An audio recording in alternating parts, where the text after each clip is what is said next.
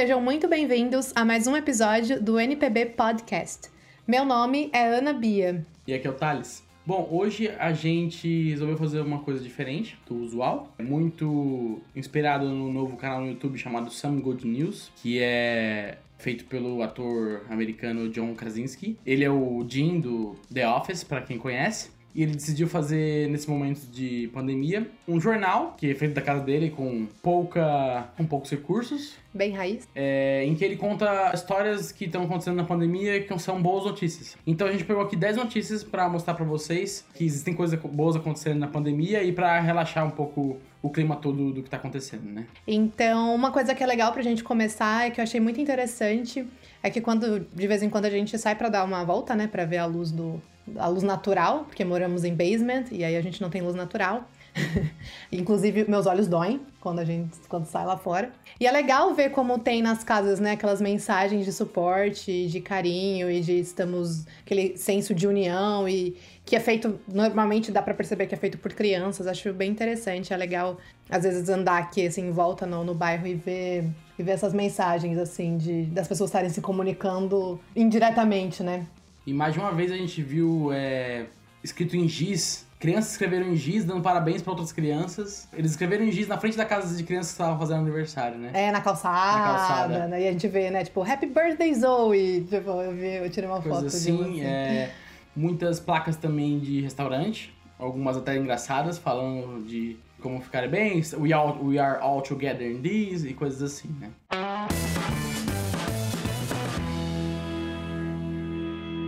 Então, para começar? Para começar, a gente separou 10 notícias aqui. Algumas são referentes à pandemia, outras nem tanto, mas. Bom, a primeira notícia é sobre a camada de ozônio. A gente já ouviu. Bom, eu já. Eu não sei vocês, mas. Eu ouço sobre a camada de ozônio desde que eu tava na escola, bem pequeno. A Sim. gente ouve sobre isso, né? Sobre o buraco na camada de ozônio, que tem problema com a camada de ozônio, vai entrar a luz ultravioleta e pode causar mais câncer. Bom, a camada de ozônio no Ártico, ou seja, na região do Ártico ah, Norte, ela parece, segundo os cientistas, ela, ela foi fechada.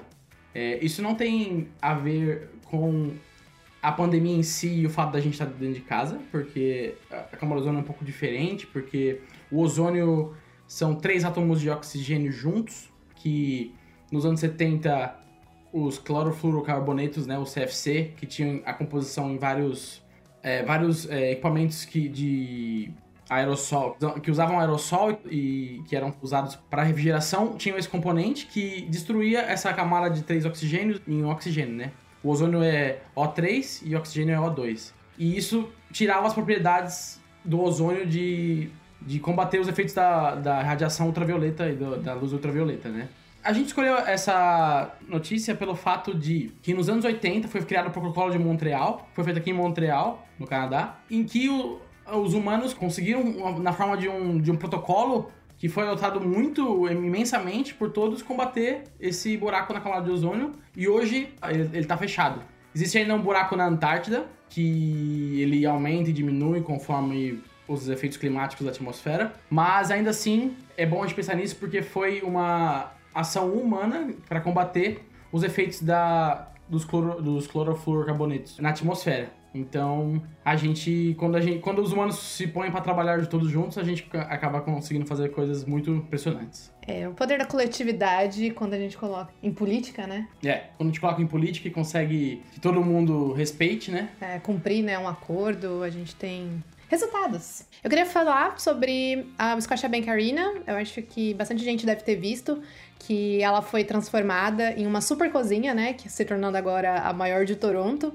É uma operação, foi criada uma operação chamada Community Meal Program, que tem o objetivo de suportar e agradecer os profissionais de saúde que estão trabalhando na linha de frente, né? Que, portanto, são aí os mais vulneráveis. Diariamente, eles estão servindo mais de 10 mil refeições e ela está sendo executada junto com, em parceria, né? Com o Scotiabank, o Maple Leaf Sport Entertainment, e aí tem outros partners, e aí tem o Tangerine Bank, a Bell, Rogers, é, as empresas se unindo aí para poder realmente somar esforços em prol da comunidade.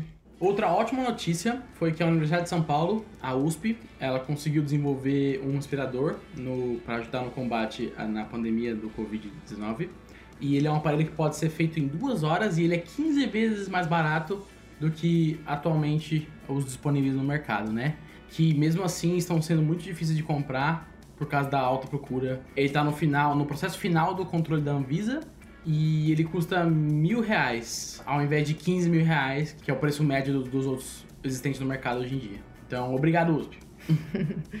Outra boa notícia é o começo da abertura, né? Tem alguns países, incluindo o próprio Canadá, nessa semana, Quebec e Ontário começaram a discutir como vai funcionar o começo do relaxamento do lockdown para a gente começar a voltar a viver no mundo que a gente possa sair, né? Mais, né? Vale a pena a gente lembrar que o mundo que a gente vivia antes disso não existe mais, então a partir de hoje vai ser diferente e a gente vai ter que aprender a lidar com essas diferenças do mundo. Mas é bom saber que alguns países já estão já estão numa melhora, né? A Nova Zelândia conseguiu, como a Nova Zelândia se fechou muito rapidamente, ela conseguiu é, agora parece que vão conseguir abrir quase que totalmente. É, porque não existe mais a, a, a, transmissão comunitária, ou seja, entre pessoas do próprio país, não existe mais lá. O pessoal de Wuhan, que foi onde começou toda essa história, né? Eles começaram a deixar os isolamentos agora que faz algumas semanas já que não tem novos casos e eles estão em controle. Até na Espanha, que teve um dos maiores problemas juntamente com a Itália, uh, já se pode sair com as crianças para fazer exercício, para sair com elas um pouco, quem tem filhos, né? Então é bom a gente ver que tem alguns países que já estão no final do, do lockdown, né? Então é bom saber isso porque se tem países já se recuperando, eles podem ajudar os que não se recuperaram ainda. Então essa é uma boa notícia. Outra notícia que mostra como a natureza é muito forte e como se a gente quiser a gente realmente pode conseguir uh, combater o aquecimento global e a poluição no mundo é que nesses poucos meses que ficaram fechados uh, na Índia, o estado indiano do Punjab, que é onde a maioria das pessoas que estão aqui são do Punjab, os indianos que estão aqui, pela primeira vez em 30 anos, foi possível observar os Himalaias por causa do lockdown. A poluição do ar caiu muito, então foi possível ver depois de 30 anos, a mais de 160 quilômetros de distância, os Himalaias. Então imagina, teve gente que viveu a vida inteira deles lá e nunca, nunca, nunca conseguiu ver, nunca tinha visto, não sabia nem que tinha as montanhas estavam lá. Então, isso não tem como dizer que não é um efeito positivo. Quero ir pro Himalaia. Eu um também. Dia. E Madhya Pradesh.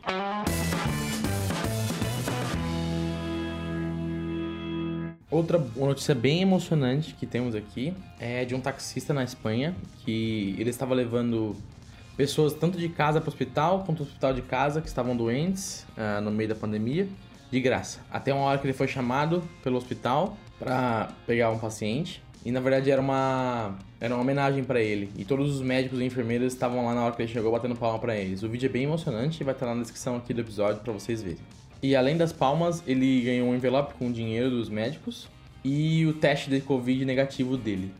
Recentemente, é, o City Hall lançou uma página é, no Facebook que é uma série de transmissões ao vivo chamada City Hall Live. Ela tem o objetivo de ajudar na arrecadação de dinheiro para a Unison Benevolent Fund, que é uma, um fund, né, uma organização que ajuda, né, que está atuando dentro da indústria musical. Então, para suportar os artistas, porque né? A gente sabe que eles dependem de, de shows, de eventos, de festivais, de estar entre as pessoas, então eles também são profissionais que têm um impacto super gigantesco em situações desse tipo. Então, eles encontraram essa forma para poder ajudar na arrecadação de dinheiro e também para tentar criar oportunidades, né, para pagar os músicos locais durante esse período da crise. Todos os dias, ao meio-dia e ao meio-dia e meio, estão tendo apresentações e já teve até brasileiros aí participando. Então, ajudem, assim, escutem músicas novas. Eu acho que é legal, tem uma programação lá e a gente pode até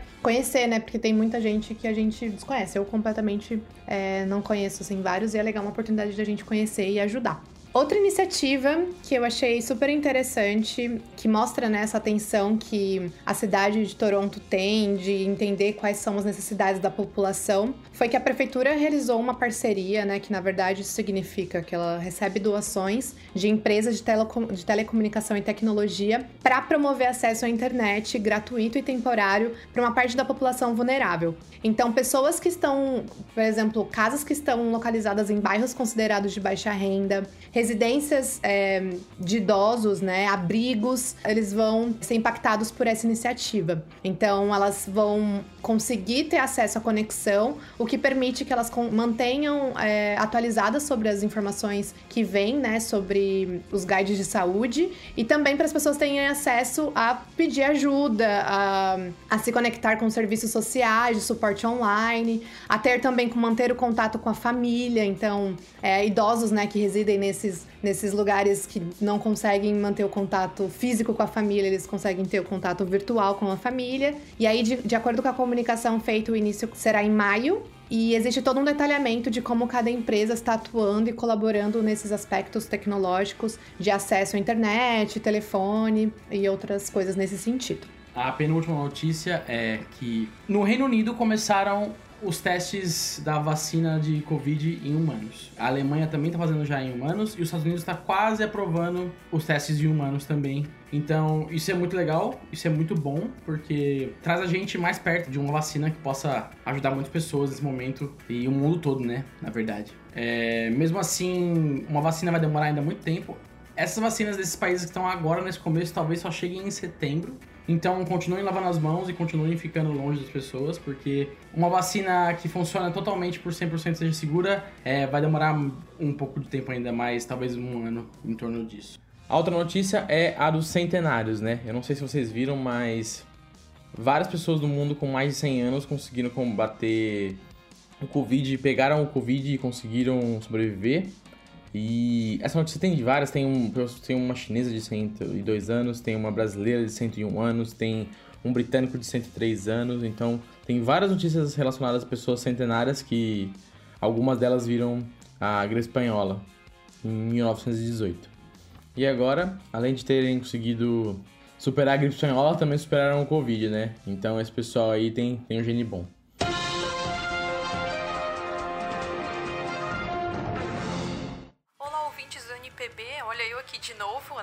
Sua editora desse podcast, para dar mais uma notícia. Sim, temos uma notícia bônus. Alguns dias atrás, atendendo a muitas e muitas e muitas solicitações, o grupo do Network para Brasileiros, que era focado na região da área metropolitana de Toronto, agora é Networking para Brasileiros em Ontário. Então, independente da cidade onde você mora na província de Ontário, você pode se cadastrar no site para ter acesso aos fóruns, aos serviços, aos cursos e todos os projetos de voluntariado.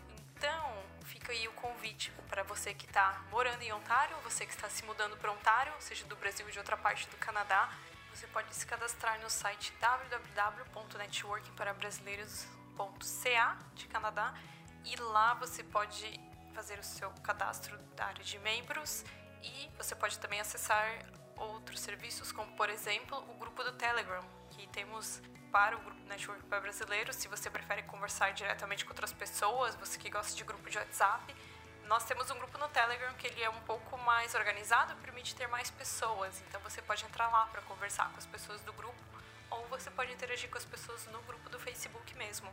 Só lembrando que o NPB está fazendo vários eventos online, então várias vezes na semana, tanto no horário de almoço, como os almoços virtuais, quanto em outros horários, estão havendo workshops, oficinas e palestras. Então, para você que está precisando arrumar seu currículo, arrumar LinkedIn, é, saber mais sobre a profissão numa certa área, é muito interessante você se cadastrar no site do NPB e pedir para receber os e-mails. Você pode cadastrar o seu e-mail e receber a agenda da semana no e-mail, ou se você preferir, é só dar uma olhada no grupo do Telegram. Isso aí, e até o próximo episódio. Juntos somos mais fortes!